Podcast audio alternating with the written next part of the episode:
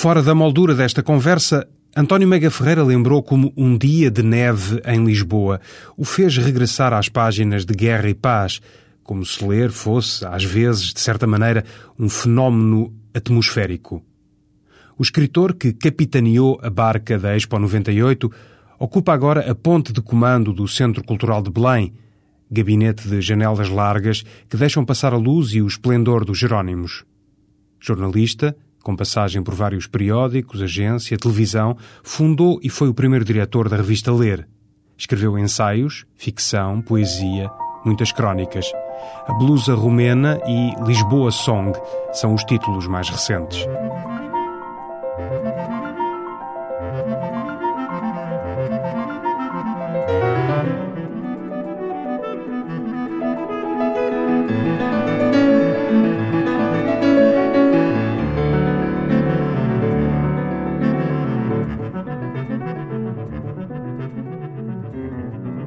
Ora, viva António Mega Ferreira, muito obrigado por ter aceito o nosso desafio para partilhar na rádio algumas leituras do seu gosto. O que é que orientou estas suas quatro escolhas? Olha, eh, fundamentalmente o facto de serem eh, quatro livros publicados recentemente no mercado português e, e, portanto, foi, foi um sentido mesmo de partilha, de facto. Uh, ou seja, havia uma, há sempre uma hipótese, que era ter escolhido grandes clássicos, são os meus livros de referência. As ficções, Borges, Borges, Fernando Pessoa. As ficções da Borges, o livro de Desassossego de Bernardo Soares, Fernando Pessoa, por, por aí fora.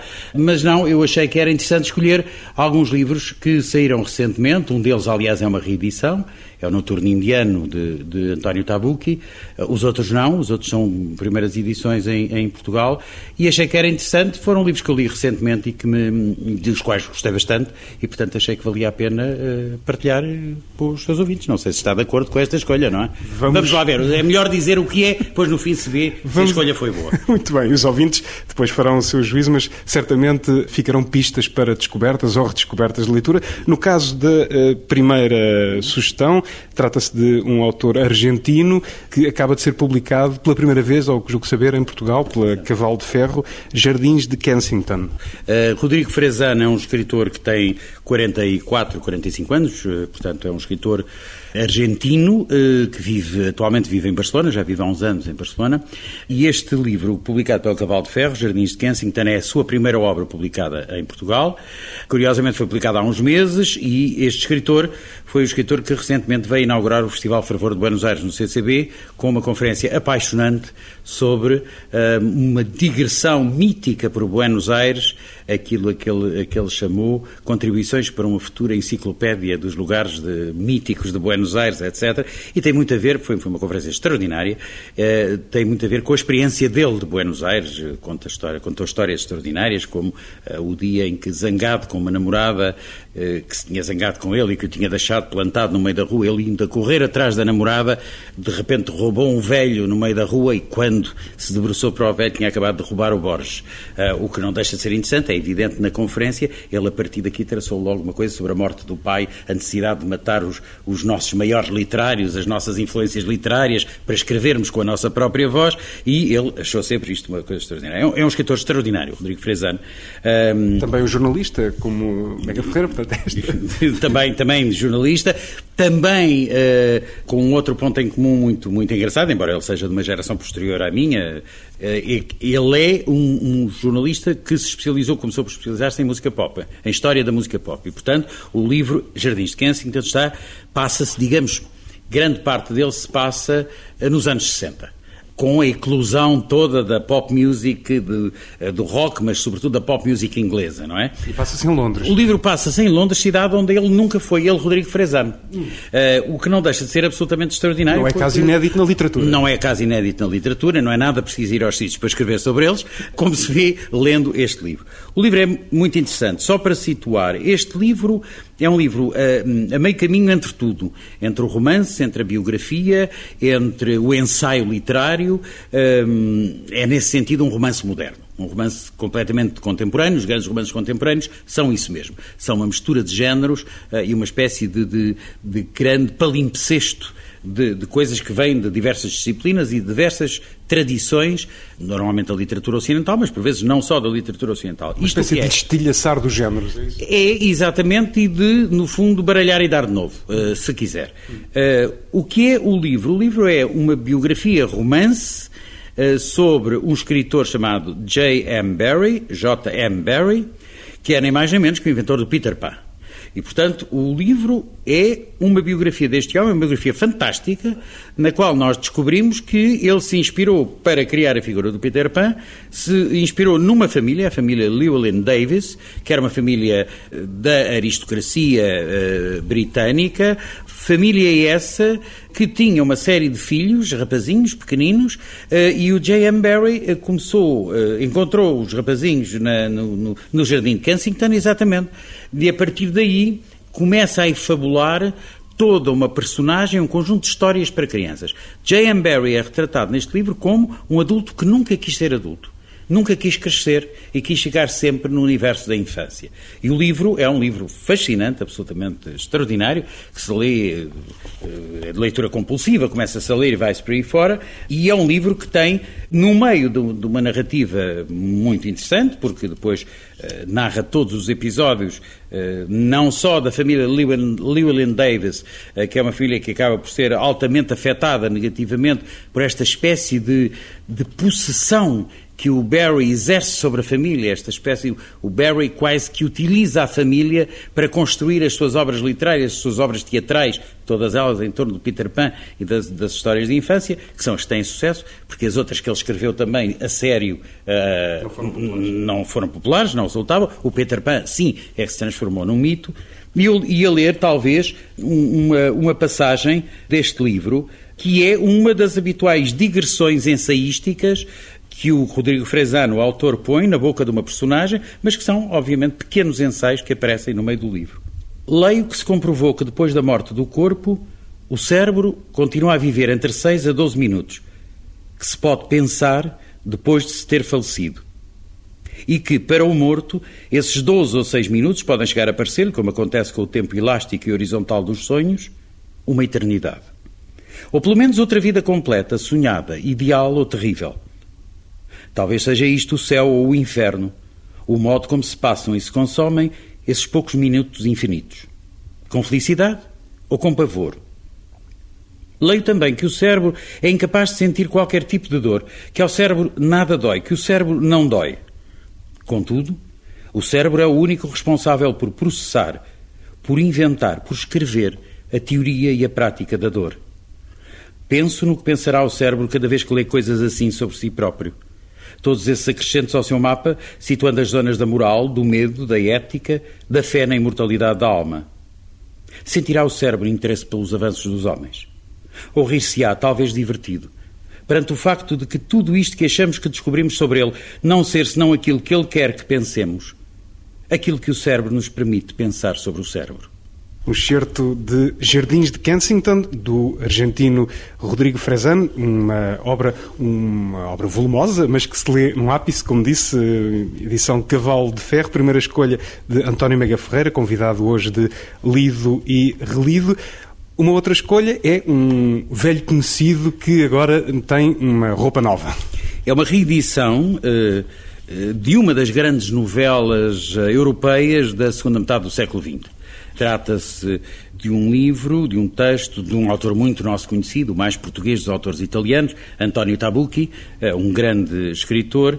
E este livro, eh, que é um dos seus livros mais célebres, porventura não é o mais célebre dele, mas é, na minha opinião, dos melhores livros dele, chama-se Noturno Indiano. Eu estava aqui a procurar ver exatamente, é um livro publicado em 1984. 84. Portanto, a primeira edição deste livro foi em 84. Este livro acaba de voltar a sair, agora com a chancela da Dom Quixote, e numa nova tradução feita pelo Gaetan Martins de Oliveira, e revista pelo autor, que, como se sabe, é enfim, praticamente bilingue. É um italiano, mas que hum, até há um dos livros uh, dele que foi escrito diretamente, diretamente em português. Eh, é um, é um livro, um, como tudo o que, o que escreve, uh, é um livro que se escreve sempre na ténue fronteira entre o risível e o metafísico. Ou seja, tudo o que ele escreve, tanto pode descambar no extremamente sério como no extremamente absurdo. Esta é a história de um homem que vai para a Índia à procura de um amigo ou de um conhecido antigo, nem sequer é um amigo íntimo, atual, mas um conhecido antigo que se perdeu uh, na Índia. Aliás, uma, logo no início há uma passagem em que alguém comenta que a Índia é um país inventado para que as pessoas se percam uh, uh, lá. E há algumas passagens extraordinárias. O texto, que é um texto curto, é um, é um livro com um pouco mais de 100 páginas, é uma novela, se, se quiser. Um, há diversas passagens, mas há uma, um, um diálogo, uma passagem que é uh, particularmente acho eu interessante, é um diálogo que existe na estação de comboios de, de Bombaim. Quando o narrador pernoita numa na estação de comboios. Pernoita, depois de ter andado pelos sítios mais estranhos, já ter pernoitado numa casa de passe, etc, etc. Tentar... No, no mais luxuoso hotel. No Taj Mahal, exatamente. Depois disso, vai parar à estação dos caminhos de ferro de Bombaim. E ali encontra alguém. Alguém. Que fazemos nós metidos nestes corpos? Disse o homem, preparando-se para se deitar na cama ao lado da minha. Não tinha um tom interrogativo na voz, talvez não fosse uma pergunta. Era uma simples constatação à sua maneira. De qualquer modo, seria uma pergunta a que eu não saberia dar resposta.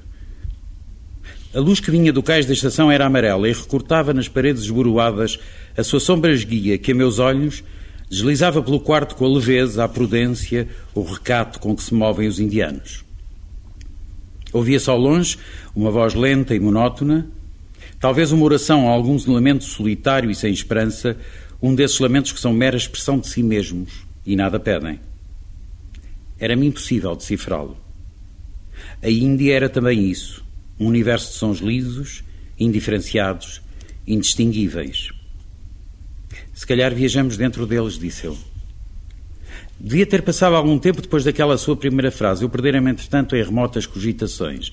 Alguns minutos de sono, talvez. Estava muito cansado. Perguntou. Que foi que disse? Referia-me aos corpos, disse eu.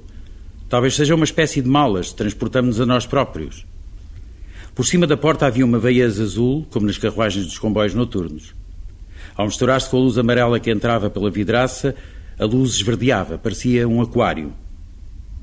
Olhei e naquela luz esverdecida, um tanto fúnebre, vi o perfil de um rosto aguçado, com o nariz ligeiramente aquilino, as mãos sobre o peito. Conhece Mantenha? Perguntei. A minha pergunta também era absurda, mas certamente não mais absurda do que a dele. Não, respondeu. É indiano. É italiano, disse eu.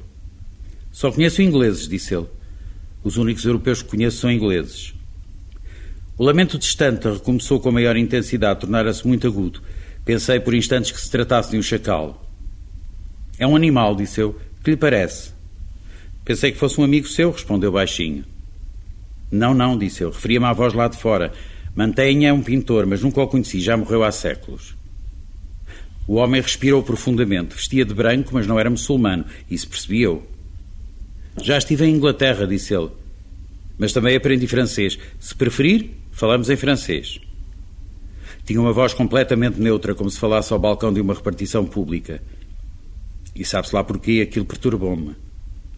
É um jainista, disse ele, decorridos alguns segundos. Chora a maldade do mundo. E eu disse: Há de ser. Porque percebi que estava a referir-se ao lamento que vinha de longe uma das paragens eh, do narrador de Noturno Indiano, de António Tabucchi, segundo a sugestão de António Mega Ferreira. Antes de regressarmos aos livros, eh, uma passagem pela música. Estamos aqui no CCB, que é uma casa da música, também desde há algum tempo casa de leitura, importa lembrar. Dentro de alguns fins de semana, a música, a grande música e a grande festa da música regressa aqui ao CCB este ano com a herança de. É por aqui que nos quer levar agora nos próximos instantes. É, eu gostava. Uh, neste, no festival deste ano, dos Dias da Música em Belém, o tema será a herança de Bach. E o que nós pretendemos é exatamente isto. Digamos, este festival não é sobre Bach, mas não deixa de ser sobre ele também. Parte da música de Bach até à atualidade. Uh, de que forma é que Bach marcou a tradição musical ocidental? E a marcou tão intensamente que 259 anos depois da morte de Bach, nós continuamos a fazer festivais sobre Bach. Uh, Bach é uma, é uma presença incontornável na história da música ocidental e neste festival o que nós vamos tentar durante três dias é mostrar às pessoas como é que A herança de Bach foi recolhida pelos que vieram a seguir, por Mozart seguramente, por Beethoven também, por Brahms, Mendelssohn, Stravinsky, Arvo Pärt, Georgi Ligeti, etc, etc, até à atualidade. E eu propunha, se quisesse, ouvirmos um agrupamento muito singular, um agrupamento de metais inglês, Onyx Brass, que estará presente no festival e que nos toca aqui uh, uma, uh, uma peça uh, de Johann Sebastian Bach.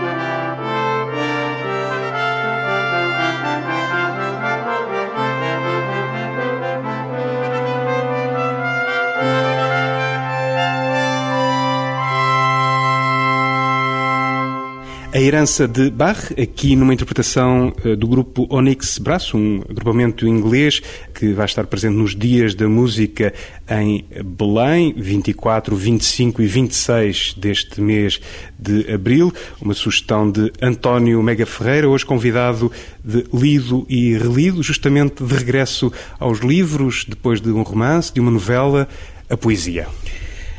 A poesia na voz de uma jovem poeta, uh, Filipa Leal, que é seguramente uma das, e para mim, na minha opinião, uma das vozes uh, jovens da poesia portuguesa mais segura, mais consistente e mais madura. Eu diria mesmo que, atendendo a que se trata de uma escritora que acaba de, de completar 30 anos, eu diria que é de uma uh, singular maturidade e de uma singular contenção. Uh, estamos perante um trabalho poético que tem vindo a adensar-se e a concentrar-se, e quando digo tem vindo, tem vindo ao longo de quatro livros, tanto são os que têm publicados. Este quarto livro, que saiu agora, chama-se A Inexistência de Eva, e curiosamente tem como epígrafe uma frase de Marguerite Duras, eh, extraída de um livro chamado India Song. E repare qual é a epígrafe. Pede uma indicação para se perder. Ninguém sabe. Estamos de novo na problemática da Índia, desse país inventado. Regressamos a Tabuki, que Exatamente. falávamos há pouco inventado. com o Noturno Indiano. Uh, e a India Song, uh, eu sorri porque remete também para o seu livro Lisboa Song. Exato, também uh, é o meu último livro. esta poeta, este livro publicado pela Deriva, A Inexistência de Eva, quando diz que um, se trata de uma poeta ou poetisa, se quisermos, 30 anos, mas já com maturidade, como é que define essa maturidade? Defino, uh, defino através de, de umas, sobretudo através de uma escrita que é uma escrita uh, extremamente uh, económica, extremamente focada extremamente densa, ou seja, estamos perante um poeta que não emprega uma única palavra a mais ou seja, eu diria um bocadinho brincando, para voltar à música, e brincando um bocadinho com a célebre andota do Mozart, não é? Quando, quando o imperador lhe diz, ah, que bonita que é a sua peça, Mozart, mas tem demasiadas notas. E ele diz, não tem uma a mais, majestade, nenhuma a mais. Eu diria que a poesia de Filipe Leal não tem uma palavra a mais, não tem nada que seja a mais. Há uma, uma condensação hum, extraordinária, e essa condensação, evidentemente, corresponde a uma maturidade. Uh, a voz poética ganha maturidade quando ganha concisão quando ganha, de facto, essa, essa capacidade de produzir no leitor a sensação de que esta era a expressão justa para dizer aquilo que o poeta queria dizer. Quer partilhar algum poema deste livro? Eu gostaria de partilhar uma pequena sequência, muito curta, que é, digamos, a, a sequência que conduz ao, ao, final do livro. Uh, o livro tem um, um fio muito tenue, um fio narrativo muito tenue, eh, e uma personagem que percorre é Eva, uma mulher, Eva, mas isto é um fio narrativo muito, muito, muito tenue, ou seja, Cada um dos poemas são poemas, ainda por cima são poemas em prosa, são curtos poemas, cada um destes poemas vale por si, mas eu aproveitaria esta oportunidade para ler uma curta sequência final. Um dia, no centro da sala, começou a nascer uma árvore. Eva não sabia que as árvores não costumam nascer dentro das salas. Era tão fina e frágil como aquela mulher que ficou meses a olhá-la, suspeitando que partilhavam a mesma desgraça de não ser aquele o lugar de ambas. Ouviu. A árvore crescerá. Dela cairão folhas e flores, mas não colherás os seus frutos se te deixares cair. Eva permaneceu atenta. Abandonou a arca, esqueceu-a. Deixou de comer as maçãs que se avolumavam a um canto. Concentrou-se naquele ser que crescia entre os seus dedos, as suas mãos, os seus braços, alargando, expandindo-se até não ser capaz de abrangê-lo. Da árvore nasceram as primeiras folhas. Arrancava-as, cheirava-as, às vezes comia-as timidamente. Mais tarde ficou coberta de flores avermelhadas as pétalas caíam-lhe nos pés descalços. Eram tão frescas e úmidas. Eva tocava-lhes com a atenção de quem descobre o mundo. Devagar. Com elas enfeitou os cabelos, a arca, a sala, o ventre. Pousava-as muito perto da porta, para que um qualquer pássaro lhes pudesse sentir o odor antes de adormecer. Se soubesse o que era a felicidade, Eva saberia ser feliz. Um dia, a árvore de Eva despiu-se por completo, sem vergonha. Eva, pela primeira vez, despiu-se também, rindo, abraçando-a. Reparava no seu próprio corpo nu, desconhecido e branco. Era como se dançasse. Acariciava-lhe os ramos e calmamente rodava à sua volta.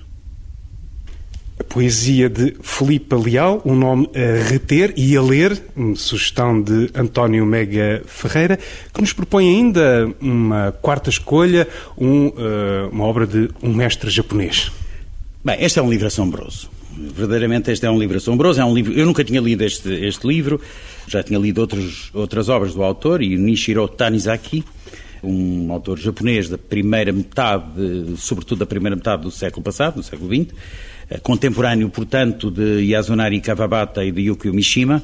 Mais conhecido, uh, mais conhecido sobretudo Mishima, uh, embora quem, quem, tenha ganho o Prémio Nobel tenha sido o Kawabata.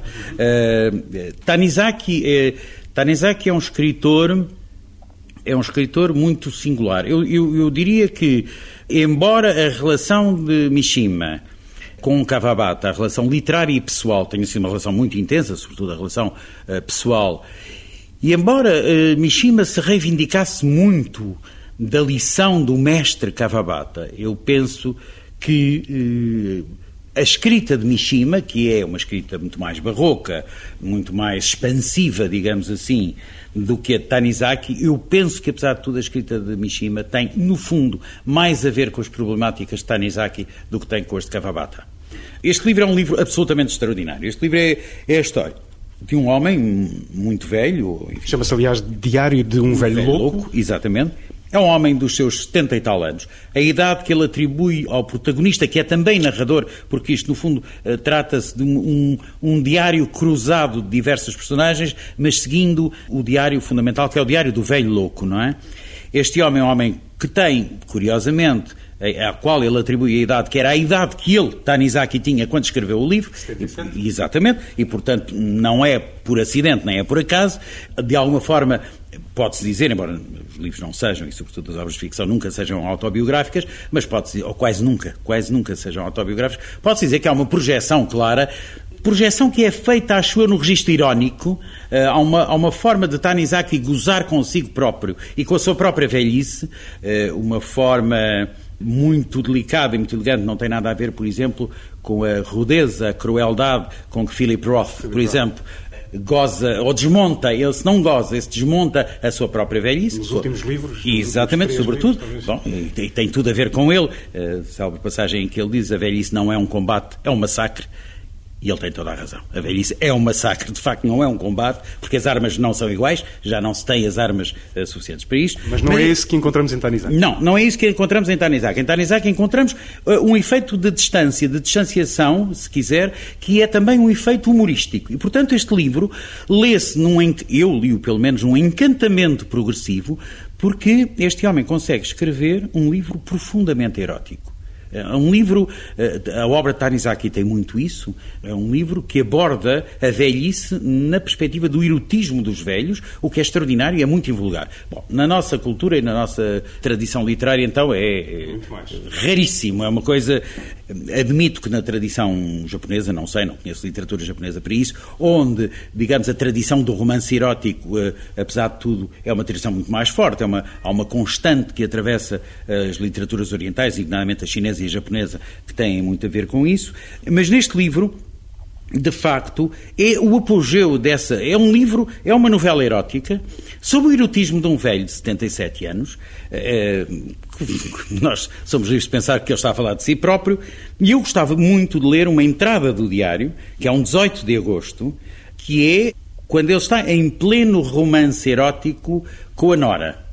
Nora é naturalmente uma, uma, rapariga muitíssimo mais nova, casada, casada com o filho, e este velho, que é um velho doente e já muito diminuído, e, e como se verá depois pela descrição, muito medicado, muito vigiado uh, pelos médicos, etc., etc., consegue, apesar de tudo, encontrar uma cena erótica um e construir um teatro erótico que lhe dá, obviamente, prazer. 18 de agosto. Outro thriller erótico. Mas foi um pouco diferente dos primeiros. Hoje ela entrou com sandálias de salto alto e manteve-as calçadas enquanto tomava o duche. Por que estás a usar essas coisas? Em qualquer espetáculo de nuas, raparigas aparecem com sandálias como estas. Não atraem, já que é tão louco pelos meus pés? Não tem nada de especial. Isso foi razoável, mas depois aconteceu outra coisa. Deixo fazer algum pescoçar hoje, pai. O que é pescoçar? Não sabe? É o que estava a tentar fazer no outro dia. Beijar no pescoço? Claro, é uma espécie de acariciar. Terás de explicar isso também. Os velhos são uma verdadeira maçada. Significa acariciar e fazer festas a alguém no corpo todo. E há também o acariciar forte. Estou a ver que tenho muito a ensinar-lhe. Então, deixas-me beijar-te o pescoço. Desde que fique devidamente agradecido, Ai, não poderei ficar mais. Mas a que devo tanta sorte? Estou preocupado com as consequências. É assim que o deve encarar, não o esqueça. Bem, quais são essas consequências? Oh, avance lá com o pescoçar, primeiro. A tentação era demasiado forte. Durante mais de 20 minutos, dediquei-me ao que ela chamava pescoçar. Agora apanhei-o. Não pode dizer que não depois disto. O que é que me estás a pedir? Prepare-se, não entre em pânico. Que diabo é? Há uma coisa que tenho desejado ultimamente. Bem, o quê? Um olho de gato. Um olho de gato. Queres dizer uma joia? Isso mesmo. Mas uma pequena não serve. Quero um anel com uma pedra grande, do tipo das que os homens usam. E encontrei finalmente um na galeria do Hotel Imperial. É esse que eu quero. Quanto custa? Três milhões de anos. Quanto? 3 milhões de anos. Estás a brincar? Não estou a brincar. É mais do que eu posso gastar. Ora, sei muito bem que o tem. Pode facilmente dar-me essa quantia. Por isso disse-lhes que já me tinha decidido que voltaria para o levar dentro de alguns dias. Não apercebi de que pescoçar fosse tão dispendioso. Mas não é só hoje. Pode fazê-lo sempre que quiser a partir de agora. Mesmo assim, é apenas pescoçar. Um verdadeiro beijo teria mais valor. Veja como fala. Disse que não podia ficar mais agradecido. Mas isto é sério. O que faremos se a minha mulher o vê? Acha que eu deixaria que isso acontecesse? De qualquer forma, não posso comprá-lo. Estás a ser muito dura com este velhote. Parece feliz mesmo assim. Acho que parecia realmente feliz. A tentação das joias e a tentação do pescoçar. Está cá tudo.